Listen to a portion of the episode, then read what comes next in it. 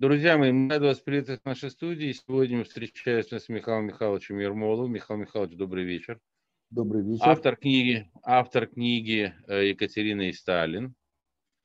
И мы сегодня продолжим тот разговор, который начали в прошлой передаче, или у нас что-то новое сегодня?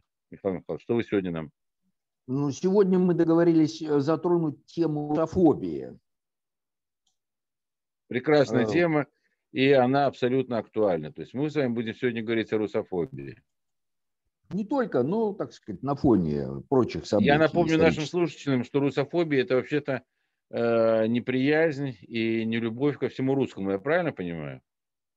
Ну, конечно, да. Так сказать, вплоть до экзистенционального понимания, как сказать, враждебности русскому народу. Например, для британцев с их мировой политикой, условно говоря. Они видят в России врага, и в русском народе тоже видят экзистенциального врага. Но э, русофобия это вообще-то частный только- случай, частный случай ксенофобии.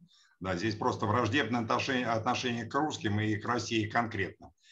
Давайте, Конкретно, Михаил конечно. Михайлович, послушаем.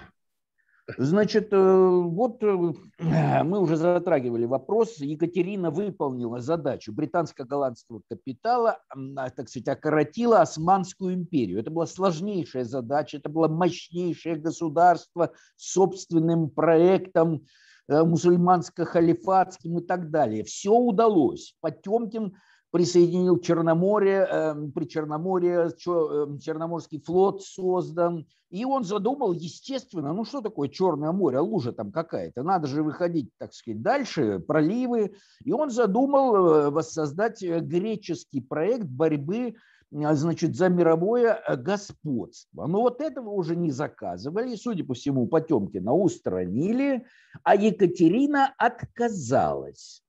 Потому что все силы были у Екатерины, чтобы значит, присоединить эти проливы, присоединить Константинополь, создать этот проект, а она отказалась. Не было сил, которые могли бы ей помешать. Нигде. Она отказалась. Почему? Тогда рождается, так сказать, возможный ответ. Дело в том, что все Романовы, без исключения, от самых первых, начала 17 века, до конца Николая II 1917 года, они как бы уклонялись от создания собственного мирового проекта борьбы за мировое господство. Ну, что за этим скрывалось, тоже можно предположить. Ну, там, католики, 17 век и так далее, вели дело гражданской войне, привели, значит, потеряли бассейн реки Амур, русские про- проходцы пошли там куда-то по северной тропке, пришли в Америку, организовали значит, русскую Америку от Аляски до Калифорнии. Это чистая самодеятельность. При- э, Правительство России здесь совершенно ни при чем. Вот. Но лишили Россию вот бассейна реки Амур. Потом через 150 лет вроде там отбили левый берег и так далее. И что мы имеем сейчас? Вот китайцы-то имеют к нам претензии? Очень даже имеют. Говорят, незаконно. Вот этот Нерчинский договор, ребята, вот вы там за весь этот бассейн Амур, вот там к Северному полюсу это ваше, а вот это все наше. Как бы это незаконно. Это же реальная проблема, она сейчас существует. Вот, значит, что значит не иметь собственного проекта? А у Ивана Грозного был собственный проект. Он препятствовал проникновению католицизма в Россию, сохранил силы, присоединил бассейн реки Волги. Какие у нас с ним проблемы? Никаких. А какие у нас проблемы с проливами Босфор и Дарданеллы? Все же на честном слове. Вот не присоединила, и до сих пор эта проблема существует. Сколько было этих войн, сколько там сотен тысяч людей погибло и так далее. Вот что значит отсутствие собственного проекта. Но тем не менее, значит, Потемкина устранили, Россия напугала, породила таких потрясающих деятелей, гениальных, там один Потемкин стоит чего, значит, и было принято решение, вот так же, как нашли Россию, чтобы разобраться с Османской империей, поддержали ее, и Россия справилась с этой задачей. Замечательно. Дальше прокладываем Суэцкий канал, все великолепно, Россия молодец. Но теперь по-другому взглянули на Россию. Россия опасна, такая огромная, столько территорий занимает. Это же какой-то кошмар. Как она себя поведет, в мировой политике? Это большой вопрос. Сегодня там эти романы воздерживаются от собственного проекта, что там дальше будет, неизвестно. И совершенно очевидно было принято решение эту э, Россию ликвидировать. И все. Вопрос должен быть закрыт. А как ее ликвидировать? Кто с ней может воевать? Никто. Ага, никто. Ну хорошо. Тогда мы создадим специальное крупное государство, которое сможет воевать с Россией. И вот так зародилась э, эта идея воссознания Германской империи. Причем эта же задача, это не пятиминутная. Фактически вот Наполеона в 15 году отправили на остров Святой Елены все, и приступили э, значит, к этому деянию. Когда у нас появилась Германская империя? 1871 год, больше, сильно больше 50 лет.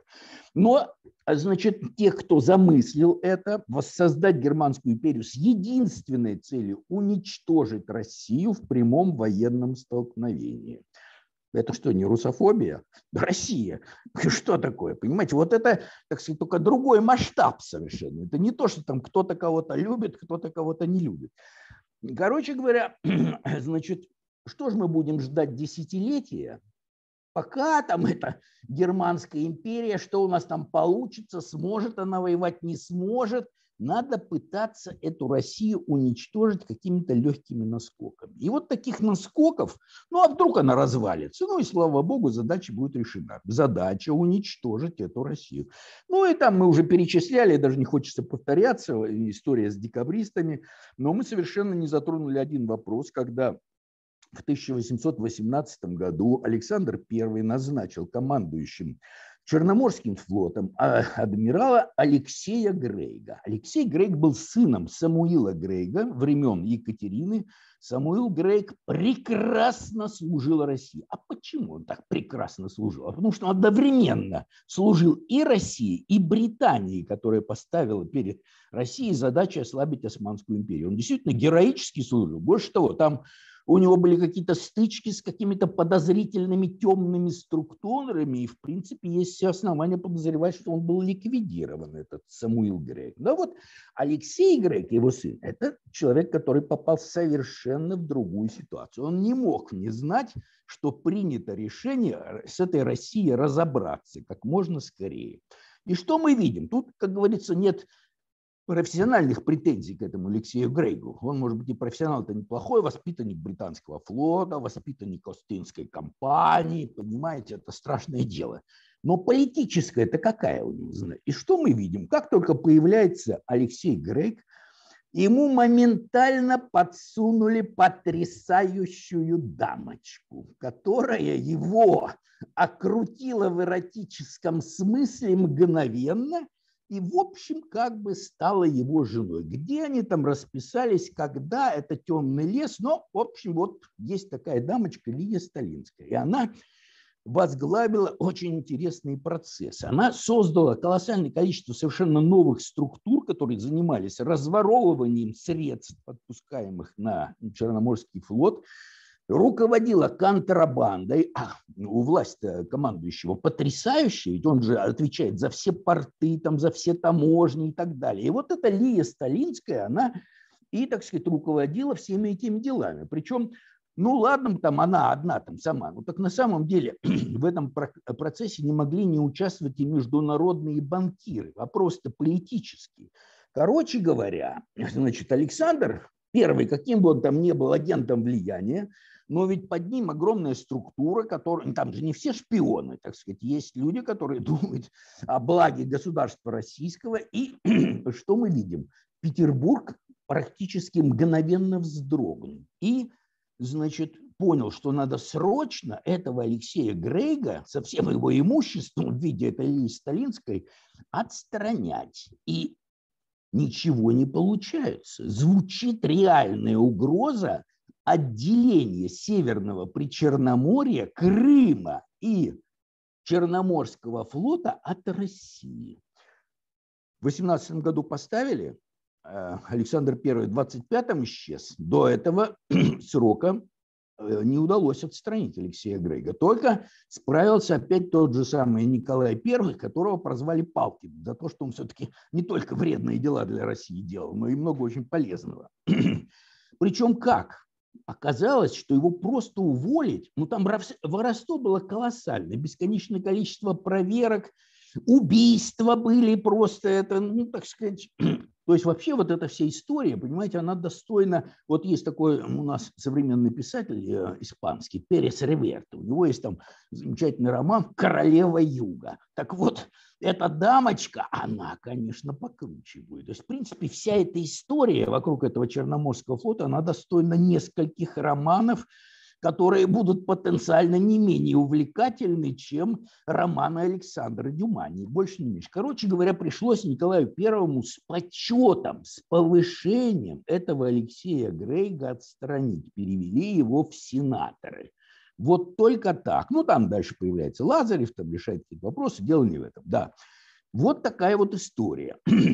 Значит, э, дальше. Мы уже немножко поговорили по поводу того, там, как шла подготовка к Крымской войне. Ну вот эта деятельность графа Канкрина. Хотелось бы еще пару, пару слов сказать, хотя мы уже много про это говорили. Вот Канкрин говорит, какая у него замечательная была денежная реформа. Понимаете, вот я сам своими глазами в книгах это встречал. А вот суть-то в чем денежная реформа была? Вот если в двух словах. Все цены в короткий срок повысились в три раза, а зарплата уменьшилась в три раза. Представляете, какая вилка? И тот же Мигулин, вот исследователь экономических процессов, он отмечает, что вот обороты внешней торговли Британии там за 25 лет с 25 по 50 э, год увеличились 5-6 раз, а в России они почти не увеличились. Вот. Ну, потом дальше эта история знаменитая, когда пришли купцы, говорят, надо же в первую очередь, за 15 лет до Крымской войны, говорят, надо строить железную дорогу э, к Черному морю, потому что она имеет военно-стратегическое значение. Больше того, она себя мгновенно окупит и принесет гигантские средства на строительство других дорог. А граф Канкин говорит, так на валах же перевозка очень дешево. Но это же исторический факт. Понимаете, вот как ни крути, то, что он агент влияния так сказать, финансовых структур, тут даже и гадалки не ходи. Вот. Вообще-то, вот когда вот мы говорим, что все э, Романовы, там, все великие князья, понимаете, после Петра Первого женились только на протестантских принцессах, понимаешь, из э, вот этих карликовых немецких протестантских княжеств. Ну кто мог их заставить? Значит, действует система. Возможно, Петр I подписал какое-то обязательство, были предусмотрены какие-то средства контроля, а если надо, и средства принуждения. Вот я вам не буду цитировать нашего замечательного экономиста Валентина Юрьевича Катасонова, как говорится, нет пророка в своем отечестве. Я вам процитирую Кэрола Квигли, который, ну, у него книга такая с очень эффектным названием «Трагедия и надежда». Он там очень много вопросов уделяет, так сказать, финансовым вопросам. Вот я просто одну фразу прочту. Он пишет, что власть и доминирование в политике и экономике обеспечивается контролем финансов. Понимаете? Ну, что тут неясного? Значит, кто такой Канкрин, как он там взаимодействует с международными банковскими структурами, какую он пользу приносит России – вот, свидетельство. Богатейший человек России, Василий Кокарев, предприниматель, прошел огонь, воду и, и медные трубы. Он говорит, что денежная реформа Рудмаканкрина принесла убытки России в несколько раз больше, чем нашествие Наполеона. И он там конкретные приводит примеры, ведь разорились десятки тысяч предпринимателей от этой денежной реформы. Вот мы говорим про русофобию. А это что такое? Не русофобия, то есть это действие, которое ослабляет вот это вот российское государство, и чтобы оно там скорее загнулось. То какая задача? У нас задача, мы не должны это забывать, вот она, курс взят на уничтожение России. Пока там эта германская империя там созреет, а надо пытаться вот так.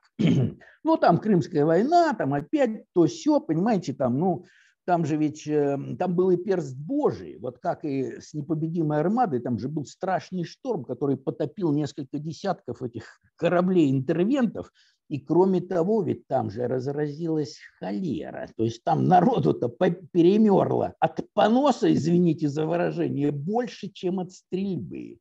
Но вместе с тем вот они там потоптались, ну, война. Она не была очень длинной, там, не больше двух лет и так далее. Что они там, на Москву пошли? Ничего, никуда они не пошли. Вот. И вместе с тем вот они, значит, Николай I умирает, берут Александра II за шкирку и тащат в Париж. И там ему, значит, диктуют. Ну, во-первых, говорят, что вам там Черноморский флот не нужен, запретить России. Вплоть до того, что вы можете свои товары возить только на, на, на иностранных судах. А ведь такая история уже была. Вот когда мы говорим Потемкин, там Турция, почему он так преследовал эту Турцию? Что там Турция только цветами и помидорами торговала? Да ничего подобного. В 17 веке Россия не имела права торговать на собственных судах. А чем занималось Крымское ханство, извините? Так оно занималось работорговлей. Ежегодно тысячи рабов похищали и продавали на рынках. И вот этим самым и жило э, Крымское ханство при поддержке Османской империи. Были основания как-то эту Османскую империю ограничить? Конечно, были. Вот, значит, Э, теперь получается так, что значит, Крымская война значит, потащили, и значит, чем-то, вот, с одной стороны, значит, нельзя иметь военный флот, и там что-то лет 15-20 у России не было военного флота на Черном море, проблемы там с торговлей и так далее. А все, все время тема-то этих проливов. А вот Екатерина-то могла взять вместе с проектом борьбы за мировое господство но вот Романовым, видимо, как-то вот нельзя было, потому что в конце концов, ведь когда вступает кто-то, так сказать, на престол, вполне возможно, ему там и показывают какие-то обязательства. Ну, мы уже говорили про то, что есть такой канцлер-акт, когда там, значит, у нас канцлер Германии вступает в должность, он да, определенные обязательства подписывает, что он может делать, а что не может. Так вот, поведение Романовых говорит о том, что точно такая же история была вот с этими правителями нашими Романовыми. Короче говоря, значит, вы понимаете, какой ужас. Вот все время все упирается в деньги. Значит, что было после Крымской войны? Ведь строительство железных дорог в России велось по пятикратной цене. Опять же, это не мои фантазии. Практически об этом и Мигулин пишет. И Кокарева почитайте. Все, так сказать, понимаете, кто такие порядки установил, понимаете, вот. Ну, хорошо, строят по пятикратной цене. Между прочим, э, тут такая штука, что, значит, в Америке вот в это же время, это вот начало 60-х годов, несмотря там на гражданскую войну, на Линкольна там убили и так далее, потянули же сразу несколько железных дорог от восточного к западному побережью. А что у нас там на западном побережье? У нас там русская Америка, у нас там, понимаете, от Аляски до Калифорнии. Ну и что? Ну, ясное дело, что она будет обречена. А как она там образовалась? А вот она образовалась из-за того, что выкинули Россию из этого Амурского бассейна, и эти перепроходцы пешком пошли там от Якутска к Охотскому морю и создали прекрасную русскую Америку, которая существовала 150 лет. Вот, ну, вот такие дела. Это же это чистая самодеятельность. Вот почему еще надо ненавидеть этот русский народ, который там помогает ему правительство, не помогает, а он вот проявляет такую, понимаете, стратегическую какую-то энергию, понимаете. И потом вообще само существование такой гигантской России, оно же только подтверждает это, понимаете. Россия очень опасна, надо ее уничтожить. Вот. Короче говоря, значит, вот русская Америка обречена, там продали, денег никто не видел, ну там какое-то оборудование поставили, все, забыли про эту русскую Америку. Вот, значит, э, строительство железных дорог. И тут новая напасть. Вот опять. Мы все укрепляем Россию. Дороги строим по пятикратной цене. А теперь освобождение крестьян. Ну, сколько криков, там царь-освободитель. А что получилось-то в результате? Кто же против освобождения крестьян? Никто не против. Только Значит, вот освободили крестьян, пожалуйста, занимайтесь предпринимательской деятельностью, берите денежки, да, нанимайте работников, сети, пошите, продавайте, рассчитывайтесь с долгами. Оказывается, что с долгами-то невозможно рассчитаться, потому что процент, под который даются вот эти деньги, гигантский. А кто это командует вот такой политической ситуацией в России? Понимаете, мы говорим царь, освободитель, все замечательно.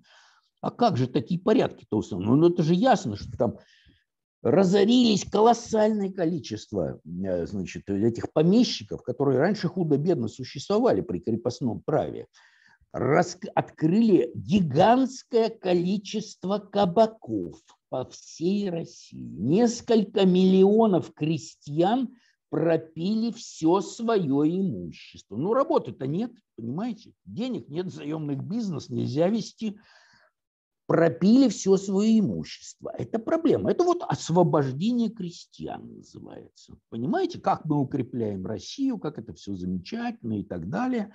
Значит, вот дальше следующая напасть. Но я уж там не буду говорить, там вдаваться в детали, как там вообще сельское хозяйство вели вот буквально через 10 лет, там в 70-х годах, там же ведь вопрос винокурения был. Вот такое страшное слово, винокурение, понимаете, вроде это какой-то, так сказать, криминал, а на самом деле за этим винокурением скрывается что? То, что это винокурение обеспечивало сельское хозяйство удобрениями. Так вот, эта система винокурения была так изменена, что практически весь северо-запад России остался без удобрений. И а эта э, система в Прибалтике и Финляндии не была, так сказать, изменена. И в результате какая-нибудь Эстония могла поставлять десятки тысяч быков на Санкт-Петербургский, понимаете, мясокомбинат. А та же Новгородская область, у нее даже разговеться-то было не на что. Это чистая система. Кто за это отвечал? А был у нас такой замечательный министр – финансов, как, рейтер, рейтер, понимаете, вот потрясающий человек. Причем, значит, какие открытия тут надо делать? Ведь в, в Германии, там, допустим, там, условно говоря, этих винокурен 45 тысяч, причем они очень дифференцированы там, в зависимости от почвы и так далее, а в России всего 3 тысячи. И то все эти винокурни сосредоточены на юге, где черноземы, где вообще никакого удобрения не нужно. А северо-запад загибается от голода буквально. Ну, замечательно. Ну, это же патриотизм, понимаете? Мы же поднимаем Россию. Вот вам еще один удар.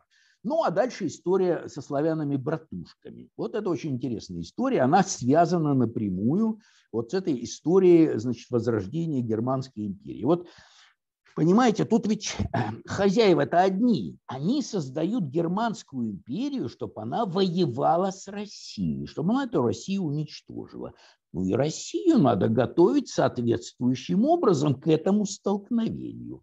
И вот эта вот тема славян-братушек, она как раз родилась строго, минута в минуту, секунда в секунду, когда вот зазвучала эта тема воссоздания Германской империи. А ведь это же полнейшая фальшь. Какие славяне, какие братушки. Вам пример привожу.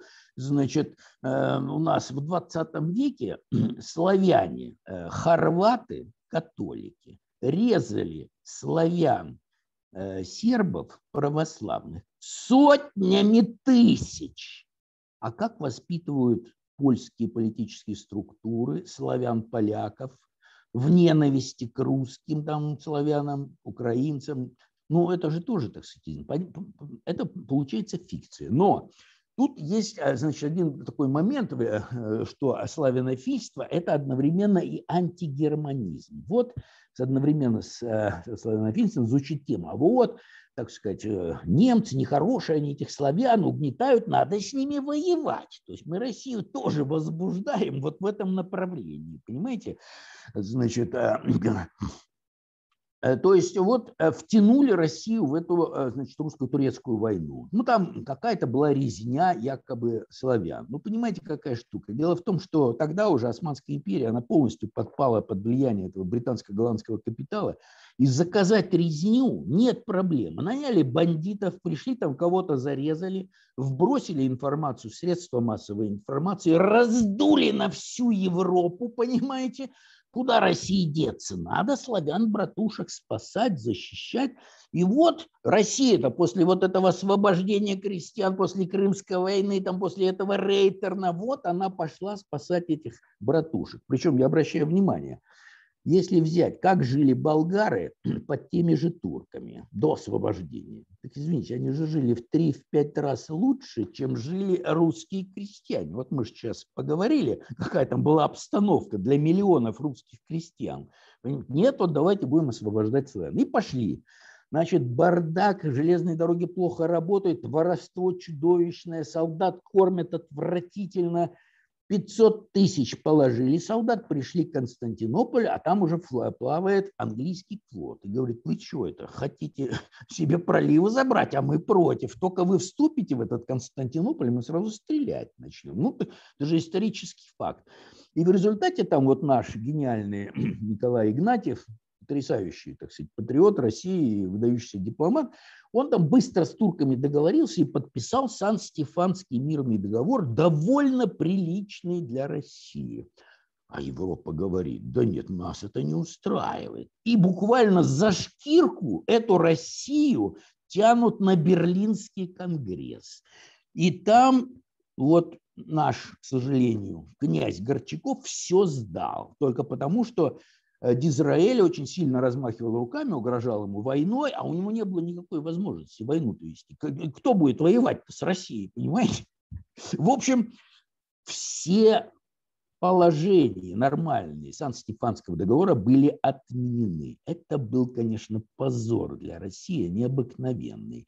Значит, единственная польза от этих славян-братушек, что, в принципе, значит, внутренняя обстановка в России консолидировалась, потому что, в общем-то, общество поддерживало славян, братушек, там то все. Поддержка правительства была полная, хотя это и экономическая катастрофа, и финансовая, и падение международного престижа России ниже плинтуса.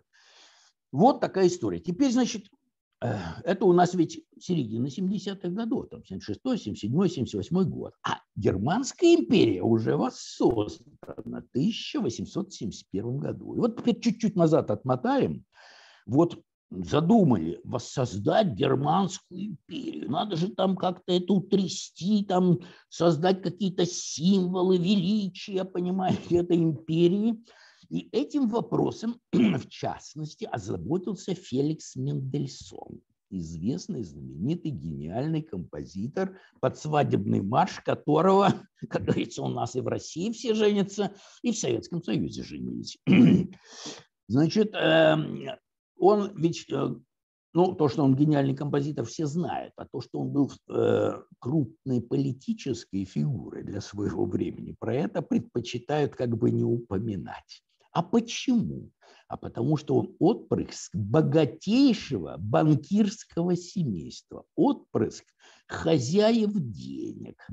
Вот. И он очень был озабочен вот этим подъемом Германии. Обращаю внимание, что Мендельсон умер в 1847 году, почти за четверть века до воссоздания Германской империи, а он уже успел в полный рост позаниматься этой проблематикой. Его волновало, надо создать символы величия вот этой германской культуры. И он такой символ нашел с его точки зрения. Это был Иоганн Себастьян Бах. Ну, сейчас Баха все знают.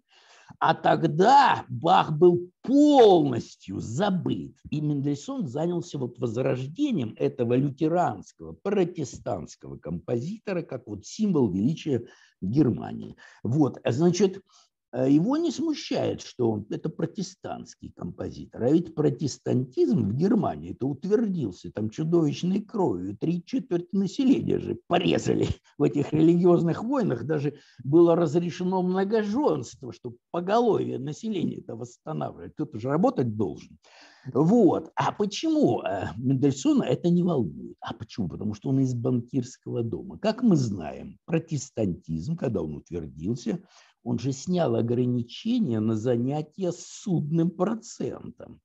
То есть раньше, э, значит, официально как бы судный процент был запрещен, хотя там прекрасно работали эти итальянские банкиры, там можно вспомнить Барди, Медичи. А чем занимались тамплиеры, извините?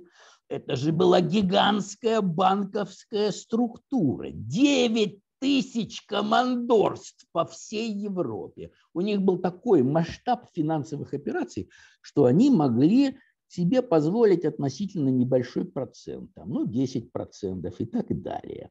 А вот у, у иудейских ростовщиков, которые тоже были, было более сложное положение. Во-первых, они были под домокловым мечом. Судный процент запрещен, то есть их всегда можно было на законном основании арестовать, конфисковать, выселить и так далее. Из-за этих трудностей, конечно, им приходилось проценты задирать, там 40-50 процентов. Естественно, популярность это им не добавляло у клиентов.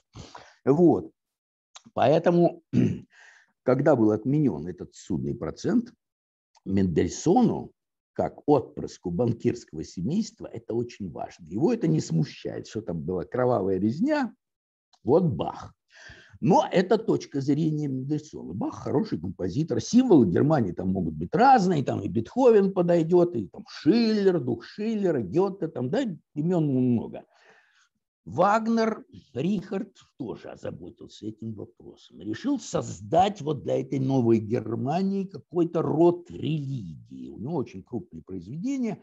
И он, значит, написал такую четырехвечернюю тетралогию «Кольцо Небелунга». Гигантские музыкальные драмы, самые короткие 4 часа, а там все 5-6 часов. Короче говоря, значит, у наш Петр Ильич Чайковский, он был на премьере. И вот что он пишет, что музыкант ищет в этом произведении красот музыкальных, он их находит скорее в избытке, чем в надлежащей пропорции. Это музыкальная Демьянова уха которое очень скоро порождает ощущение пресыщенности. Очень странное замечание. Проблема в том, что Вагнер как бы игнорирует музыкальную форму. Вот эти вот гигантские произведения можно воспринимать только погрузившись в религиозный транс. Вот не больше и не меньше.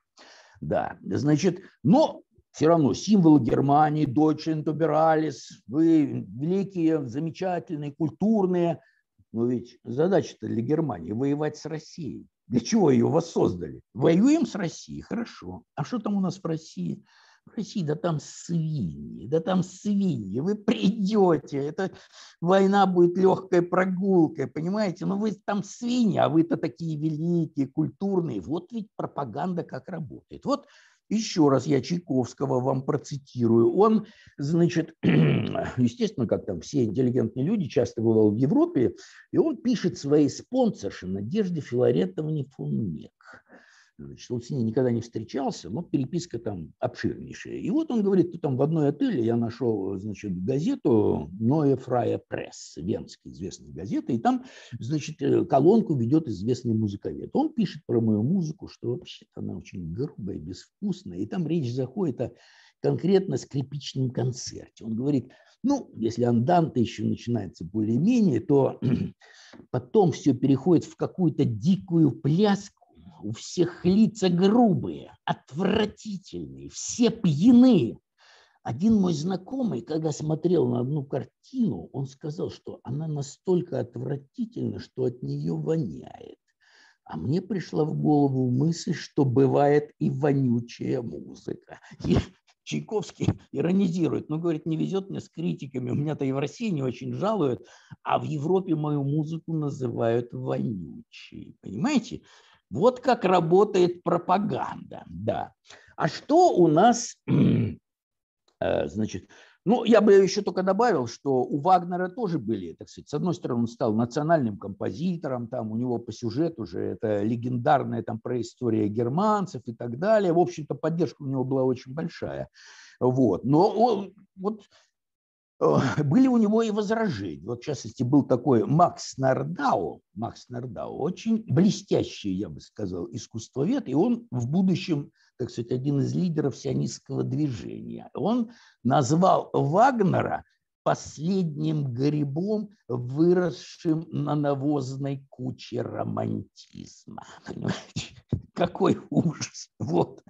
И пишет, как должны быть невинны немцы, если они позволяют своим женам и дочерям присутствовать при этих сценах половой разнузданности. Понимаете, борьба-то идет за идеологию, понимаете? Кто-то там Вагнера на руках носит, построили же ему специальный театр в Байрете, да, вот. А вот и есть, так сказать, и критика. А что у нас в России происходит? Как? Вот, с одной стороны, Германию мы готовим, там русские свиньи, вы великие, замечательно. Да. А что у нас в России? А вот у нас наш великий, гениальный Илья Ефимович Репин. Вот у него картина «Иван Грозный убивает своего сына». Ну вы посмотрите на этого Ивана Грозного. Это же псих, это какой-то, ну это чудовище, убил своего сына. Ну, во-первых, Иван Грозный не убивал сына, это раз. Во-вторых, он предотвращал гражданскую войну, не пускал католицизм. Присоединил Волгу, которой мы пользуемся до сих пор.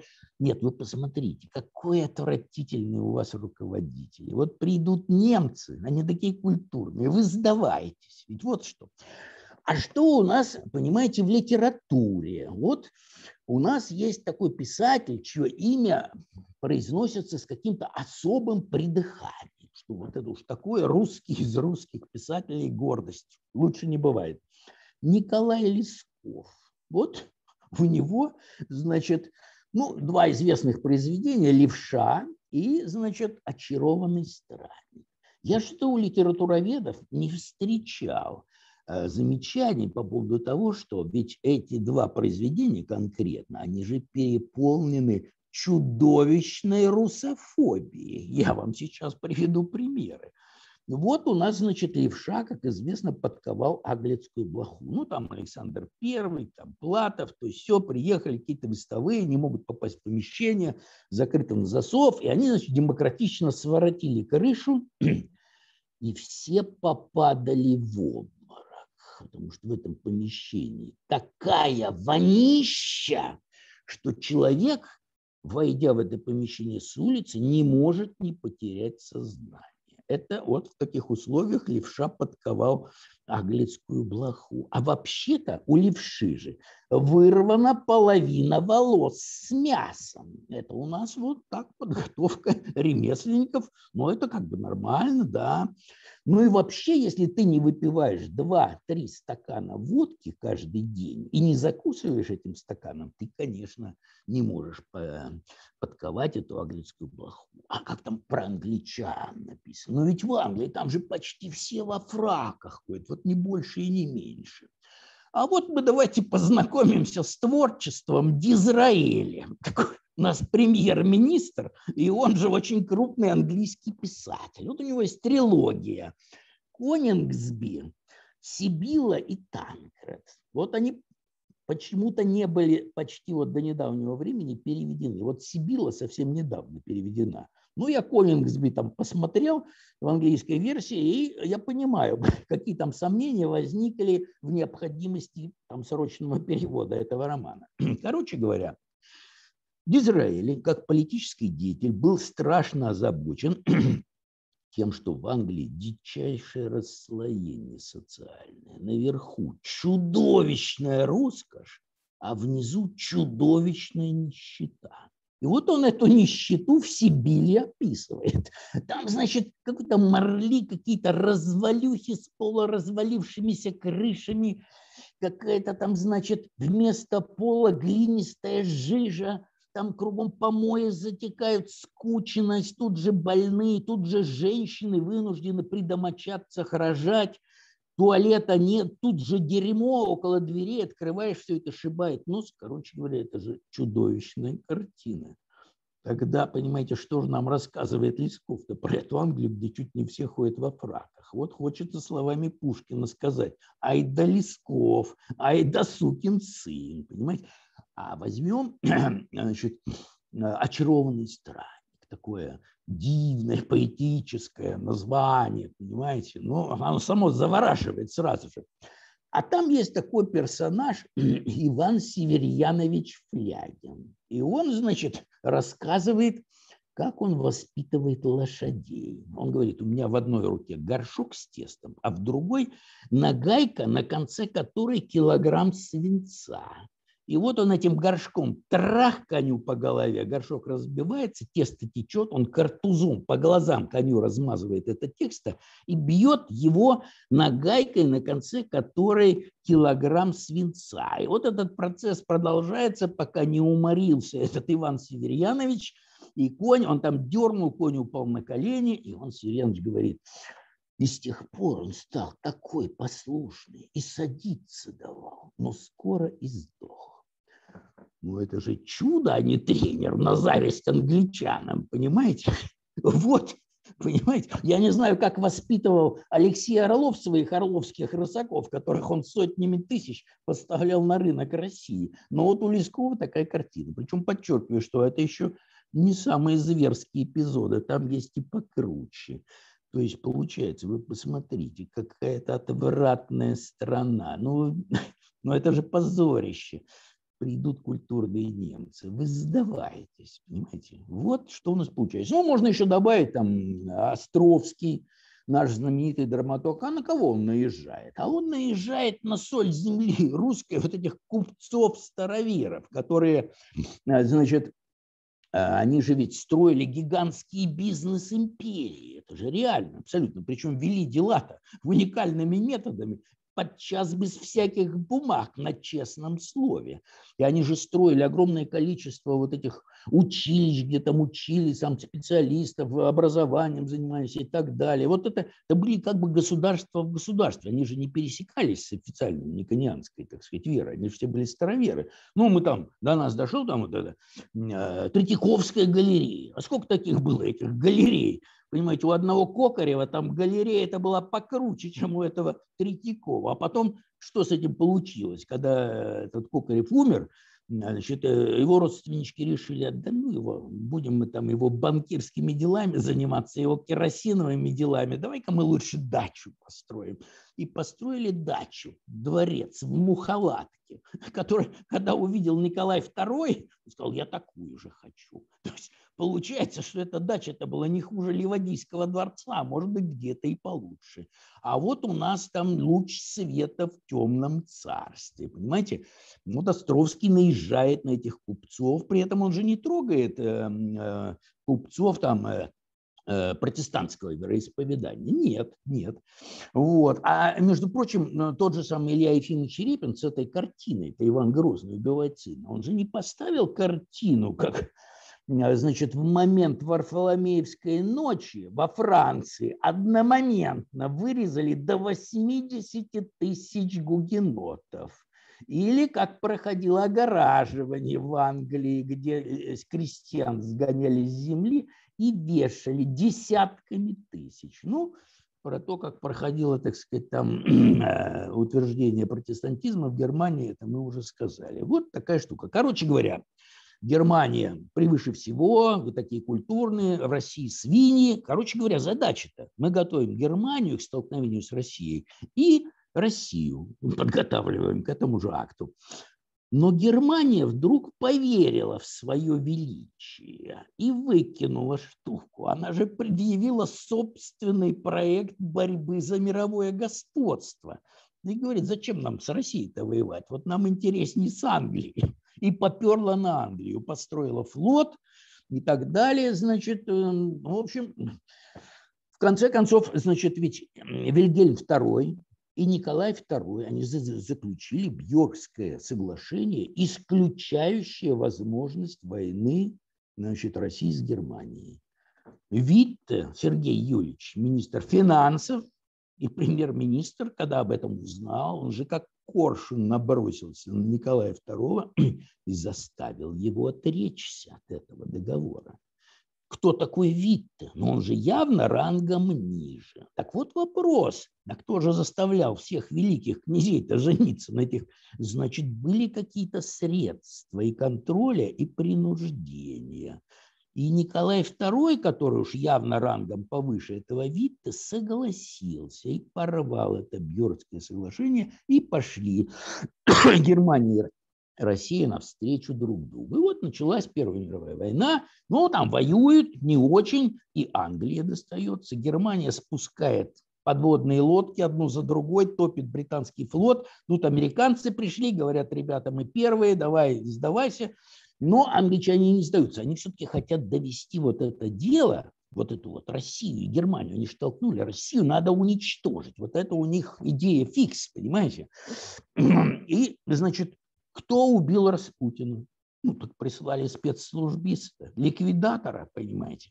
Отставили Николая. Приходит какой-то этот самый там идиотское временное правительство. И я вообще удивляюсь. Премьер-министр Англии Ллойд Джордж, он же заявил в парламенте, что главная цель войны, когда Николай отрекся, достигнута.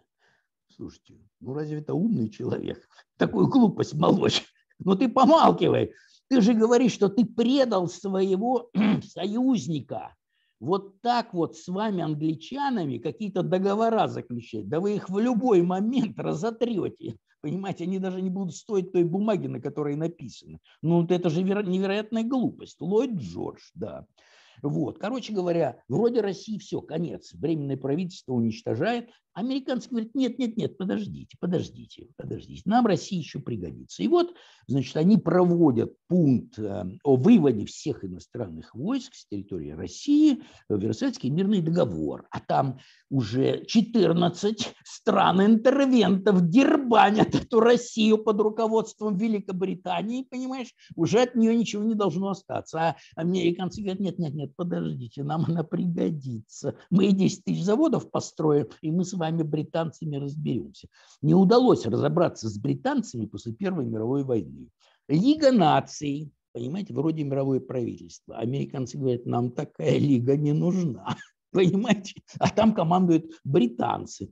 Короче говоря, значит, что еще очень интересно. В 2020 году на Банк Англии приходит Монтегу Нор.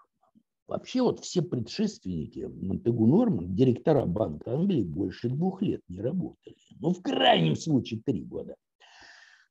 Монтегу Норман сидит 24 года.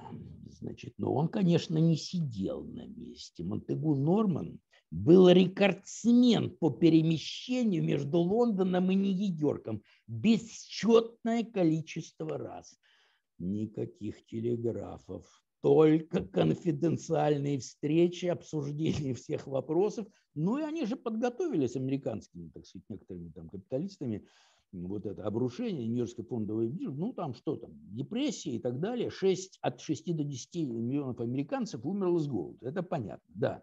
Потом, значит, началась Вторая мировая война, но опять Германия там громит эту Британию из всех технических средств, и Черчилль в августе 1941 года, значит, умоляет Рузвельта спасти Британию. И, значит, Британия, значит, Рузвельт говорит, так подождите, у нас же задача забрать ресурсы Британской империи. Пожалуйста, сдавайтесь на нашу милость, и мы вам поможем. И Британия ложится. Черчилль подписывает эту Атлантическую хартию, а в 1944 году доллар заменяет значит, э, фунт стерлингов как главную мировую резерву. И в 1944 году, вот, там была попытка там, э, покушения на Гитлера и так далее, Монтегу Норман уходит в отставку. 24 года отсидел. Ну, не получилось спасти Британскую империю, которая хотела уничтожить Россию. И что интересно, значит, есть такая энциклопедия «Британника». Есть там она с 18 века выходит, новые издания, значит, все замечательно. И есть сейчас, пожалуйста, электронная версия, набираем в поиске там Черчилль. Пожалуйста, нет вопросов. Сталин, есть статья. Набираем Монтегу Норман. А по мнению нашего историка Фурсова, Монтегу Норман на весах истории весил не меньше, чем Рузвельт, Черчилль Муссолини и Гитлер вместе взятые. Вот набираем Монтегу Норман. Нет такой статьи, не удостоился. Ну, там упоминается где-то в статью про Банк Англии, но не удостоился. А через два года Банк Англии национализируется, а список акционеров Банка Англии не обнародован.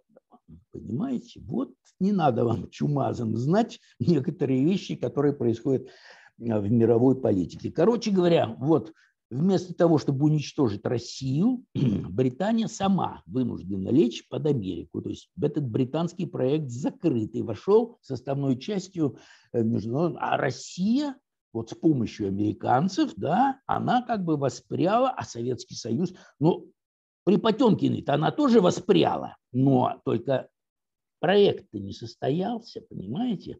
А у Сталина же был красный проект. Ну и там, что он там присоединил, не присоединил, мы про это сейчас уже не будем говорить. Просто тут вот такая история получается, что, как говорится, не рой другому яму, иногда и сам в нее можешь попасть, как попала вот, так сказать, Британская империя, а Советский Союз. Вот, вот, вот такая судьба. Хотя он сто лет его готовили к уничтожению, эту Россию. Ну вот, вот это вот, так сказать, масштаб. Вот это русофобия. Это русофобия, понимаете, когда там не просто кто-то кого-то не любит, а это вот какие-то гораздо более масштабные вещи. Ну, вот у меня все. Михаил Михайлович, спасибо большое. Очень интересная версия на самом деле. Вы э, такой э, крепкой нитью связываете, вроде бы так э, разрозненные события. Мне на самом деле это очень э, нравится. Я вас э, поддерживаю на 100%. То есть вы сегодня столько э, интересной фактуры дали. Вот, э, есть над чем работать, как говорится. Э, я просто хочу добавить следующее. Есть такое замечательное выражение у Сатановского, у политолога. Э, они, то есть он обращается к ним на Западе. Вы, мы думали, что они нас не любят, потому что мы красные, а они нас не любят, потому что мы русские. И поэтому просто я хочу сказать, что Будь мы здесь либеральным государством, будь мы здесь э, монархией, будь мы здесь, значит, коммунистическим государством, да. им совершенно это все по барабану. Там да. это какая-то внутренняя ненависть. Вот да. Э, корни этой русофобии, я даже, честно говоря, не знаю, откуда они берутся, но они на самом деле, они реально существуют. У меня Конечно. есть своя версия о том, что это начало где-то, может быть, там с 12 века, потому что если посмотреть на некоторые там артефакты, да. то, может быть, видно, что э, то, скажем так, э, ну, покорение Европы, которое шло там ну, после Атилы наиболее крупное во времена так называемого монгольского нашествия, но судя по тому, как они изображали татарских воинов, татарские воины были, в общем-то, славянской внешности. И я Александр Гаврилович, я, это, наверное, это, это, я да. тебя перебью а, по поводу вот этого вот вопроса, да. который прозвучал в воздухе. И Георгий Сидоров, наш соратник, и Анатолий Клесов, они говорят, что это а, гораздо все глубже, вот эта ненависть к русским, она заложена генетически. Это две разных породы людей. Да, да. Но ну, я или вот, они вот нас съедят, или мы их уничтожим. Мы никогда я не вот... сможем жить в мире я, я вот затронул уже эту тему, что не всегда руководство, так сказать, России историческое виновато в том, что вот мы расположились на таких территориях. Здесь есть и какой-то вот, понимаете, это стихия народная, она тоже существует. И, еще этот самый этот генерал наш генерального штаба, он же говорил, что Э, для британцев э, русские – это экзистенциальный враг, который препятствует их продвижению к мировому господству. Ну ведь так оно и получилось. Понимаете, вот я же вам эту картину э, набросал. Да. И а России надо самое ближайшее, в самое ближайшее время России нужно жестко решать британский вопрос. Чем быстрее и жестче, тем лучше. Ты, конечно, Александр Гаврович, у нас всегда за мир и дружбу, вот, но у енота с собакой не получится никакой дружбы, потому что у них разная генетика. Или собака съест енота, или енот съест собаку. Ну ведь видите, ведь э, я же вот как-то показал и надеюсь, что немножко доказал, что ведь этот процесс, план был на сто лет вперед. Германскую империю восстановили. Вот именно с этой целью. Кому она нужна, там, эта Германская империя? Это же был процесс. Вот и вели и Россию, и Германию, чтобы не столкнулись и взаимоуничтожили. Кто за этим стоял? Ну вот этот мощный протестантский, так сказать, э, британско, так сказать, голландский проект. Ну вот он, видите, его поглотила Америка. Как-то вот они надорвались, понимаете, воюя с этой Россией. А сколько они бед-то причинили? Ну что говорить? Михаил Михайлович, я лично восхищен и получил огромное удовольствие, прослушав, что бывает не так часто, к сожалению. Ну, спасибо. Спасибо, спасибо. большое. Спасибо. Михаил Михайлович, спасибо огромное. Замечательный совершенно вот э, рассказ. И вы хороший рассказчик, на самом деле. Ну, вы очень хороший рассказчик. Ну, дай Бог вам здоровья. Спасибо большое. Э, в ближайшее время, думаю, встретимся. Ну, дай Бог, дай Бог. В ближайшее да. время.